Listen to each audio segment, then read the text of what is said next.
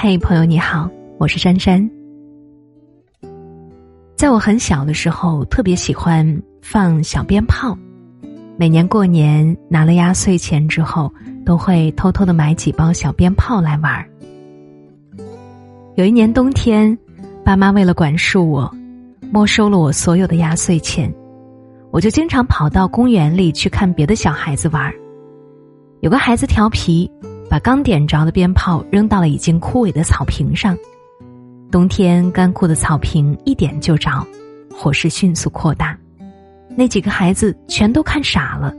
我转头去叫大人来救火。等我叫来了人灭了火之后，村上的干部把我们都叫到了一边，问是谁点着了草坪。那几个孩子面面相觑，然后那个扔鞭炮的孩子就站了出来指认我。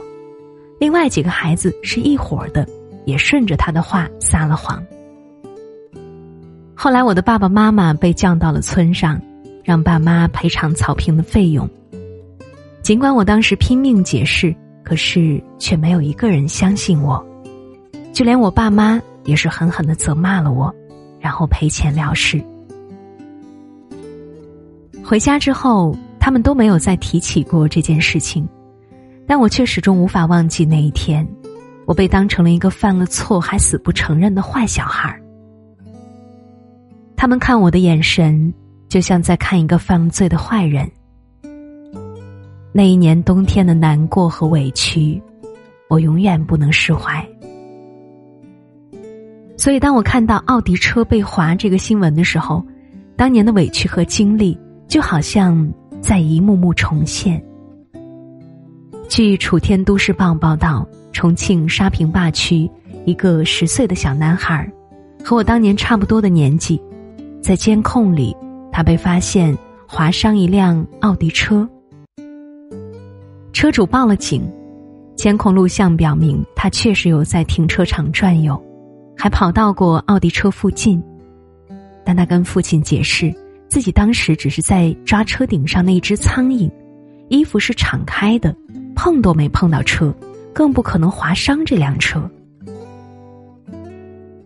孩子始终不承认，但是在父亲的追问之下，他就倔强的低下了头，一声不吭。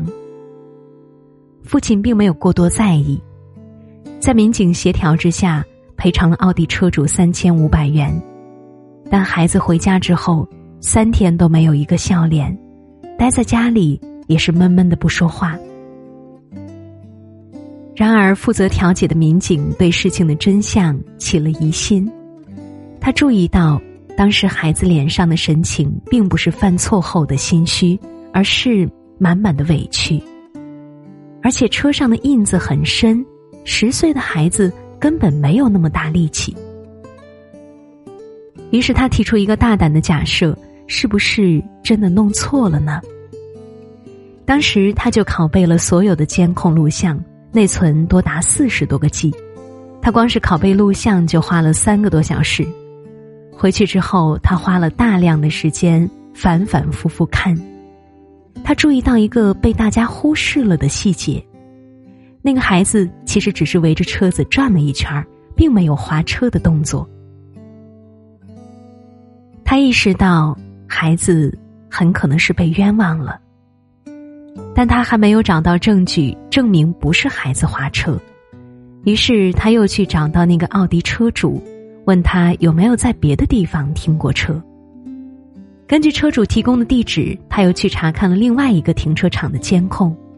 通过查找大量监控，民警发现奥迪车在停入这个停车场之前，早就已经出现了划痕，所以这就证明孩子真的是无辜的。孩子听到自己被证实是无辜的之后，非常高兴，比任何时候都还要高兴。民警说：“把事情调查清楚以后，我特别欣慰，终于还了孩子一个清白，这样对他未来的成长就不会留下什么阴影了。”可能对于外人来说，这不过是一起很普通的滑车被澄清事件。可是，对于当事人孩子来说，这可能就是比天还要大的事情。你根本想象不到，他被所有人冤枉的那一刻，心里是有多么绝望。以后再发生这样的事情，孩子或许都不会想要再解释，因为他会觉得，别人不会相信自己，或者自己不值得被相信。事情爆发后，热度上百万，网络上几乎全是一片赞扬。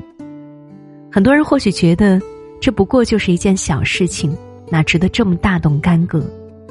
可是，在孩子心中，这却是事关尊严的大事。孩子和我们一样，都是需要尊重的。曾经在《现代快报》上看到过一则新闻。在贵州贵阳某个小学，一位八岁的孩子被班主任当着全班同学的面公开指认为小偷，并且录制了认罪视频，然后还把视频发给了孩子的父亲。孩子的父亲看到视频以后，第一时间回了家，但他没有立刻责骂孩子，而是先询问了孩子事情的经过。结果孩子告诉他，当时他只是觉得。同学的笔好看，就拿了在手上玩儿，既没有拿着笔离开课桌，也没有把笔放在兜里或者书包里带走。意思是，他根本没有偷走那支笔，而老师却直接拍视频，把他当成了小偷定罪。没有任何证据表明孩子是小偷，而老师却这样做，这个父亲很生气。孩子的母亲看到自己的孩子这样被羞辱，也很心痛，于是他们立刻带着孩子去找老师对峙。没想到老师态度恶劣，完全不认为自己有错，也不觉得自己的做法有问题。然而，更为奇葩的是，班上的家长竟然纷纷站队老师，排挤这名家长，暗示他转学。有很多人都劝这名家长息事宁人，觉得跟老师的关系弄僵了，对自己的孩子不利。后来，这个家长三番五次找到学校与领导协商，这名老师终于承认自己之前的做法有所不妥，没有证据就说小明偷了东西，过于草率，愿意为此道歉，并且承诺将对孩子和班上的学生进行心理引导。也将向家长群做出解释，妥善处理这件事。这个事件前前后后发生了很多事情，还有后续，但是我觉得这名家长的做法很棒，他并没有觉得这是一件小事，而是从始至终都坚定的站在孩子这一边，为了维护他的尊严而拼尽全力。在这个孩子心里留下了深深的感激和信任，孩子永远都会记得，在所有人都在指责他的时候，是他的父母选择了相信他，并且为了他的尊严抗争到底。这种被尊重、被信任的安全感，足以让他受益终生。很多家长，包括这位拍视频的老师在内，都觉得。就算没有拿东西，就算老师冤枉他了，又有多大的事呢？能对孩子造成多大的伤害呢？但是他们并不知道，他们眼中的一件小事，在孩子眼中就是天大的委屈。没有什么比污蔑孩子，并且把他当成一个罪犯来看待和描述，更有杀伤力了。二零一四年有一则旧新闻，父母污蔑女儿偷拿零钱，十四岁少女留书跳楼。小珍家里开着一家零售店，但是经常丢一些十元、二十元的零钱，父亲就认为是小珍干的。直到又一次发生类似的事情，父亲就和小珍吵了起来。父亲越吵越生气，觉得孩子读那么多书都没用。还做出这种事情，干脆吓唬小珍，不让她读书了。这还不算完，为了纠正小珍的坏习惯，他还对小珍实行了棍棒教育。在父亲的修理之下，又痛又委屈的小珍，最终承认了偷钱的行为。然而第二天，父母离开家之后，小珍就趴在阳台上，写下了一纸遗书，随后直接跳下了楼。在那张不过百来字的遗书上，小珍写道：“自己根本没有偷钱，不明白父母为什么要无故冤枉他。为了澄清自己，他甚至不惜用牺牲的方式。这个孩子的内心到底有多决绝？家长的心情又该有多心痛呢？”然而，这样令人心痛的事情并不在少数。二零一零年十一月，一个十二岁的小学生被同学诬陷是小偷，父亲没有问清真相，就重重责打了他。羞愤不已的孩子喝农药，自尽身亡。还有一个少女被家人冤枉偷钱，备受冷眼和委屈的她，毅然从高楼一跃而下。还留遗言说：“死也不会放过真正的小偷。”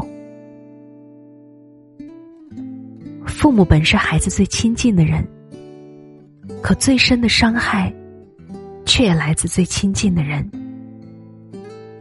假如你是一个孩子，当所有人都污蔑你，甚至连父母都不相信你的时候，你会怎么办呢？假如你是一个孩子。明明没有犯错，父母却对你一番毒打，屈打成招，你会怎么办？不要总是责怪孩子太脆弱，因为对于孩子来说，父母就是他们对抗这个世界的全部底气。可是，当这份底气也消失的时候，死亡就是他们唯一能想到的最简单。也最直接的对抗方式。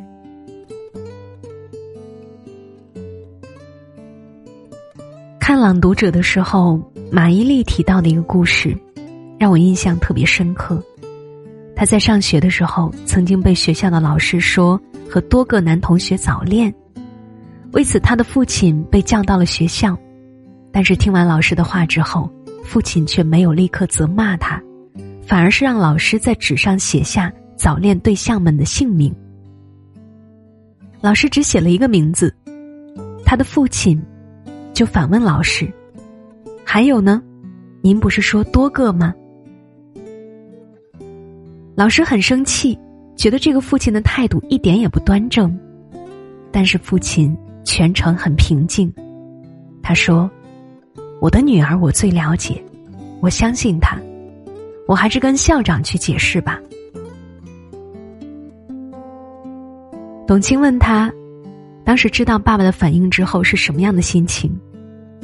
马伊琍回答说：“当时他就哭了。第一，是因为委屈，明明什么都没做，却被老师扣上了帽子；第二，就是感激爸爸对他的信任，当时还在心里说以后要表现得更好，让父亲更加的信任他。你看。”你尊重孩子、信任孩子的同时，他们其实也是会给你正向的反馈。当一个人被无条件信任的时候，他的内心就会变得愈发强大，不论做什么，都像拥有了双倍的力量。而当一个人不被信任的时候，内心的安全感就会缺失，就能摧毁他的一切。孩子的思维其实是很简单的。他们往往是跟着大人的思维在走，你不尊重他，把他当坏人看待，他就真的会往你印象中的样子去长。但是，当你给予了他足够的尊重和信任，他也会为了这份尊重和信任去不断的努力，以回馈你的尊重。在真相未明之前，为什么要那么着急下定论呢？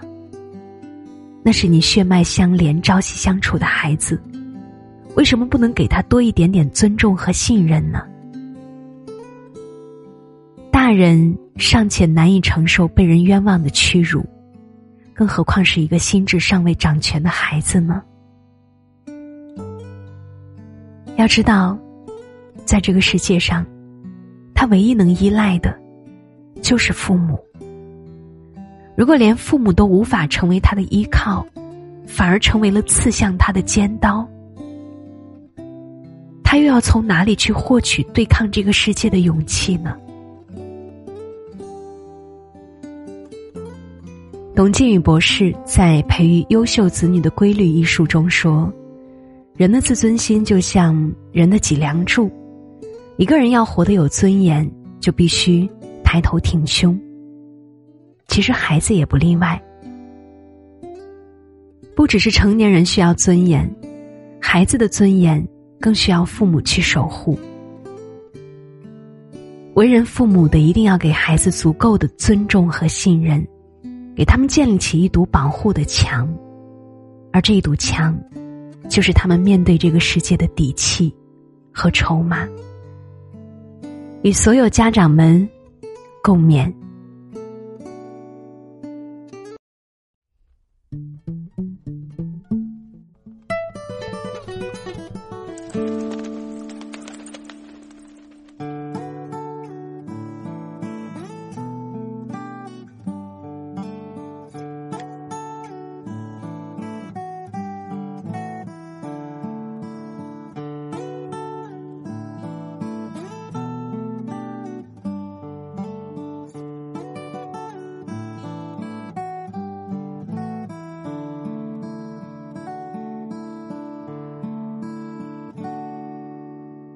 朝气无声，河船几沉，白露先生，睡眼朦胧，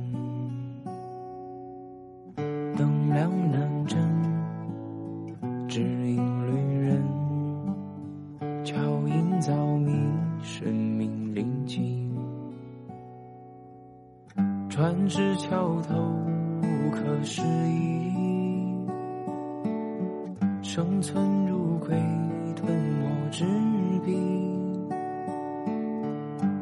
老歌谣，温柔一样。异乡的唐气的惆怅。让我脱下捆绑，孤绝飞腾。让我往水面，萤火赤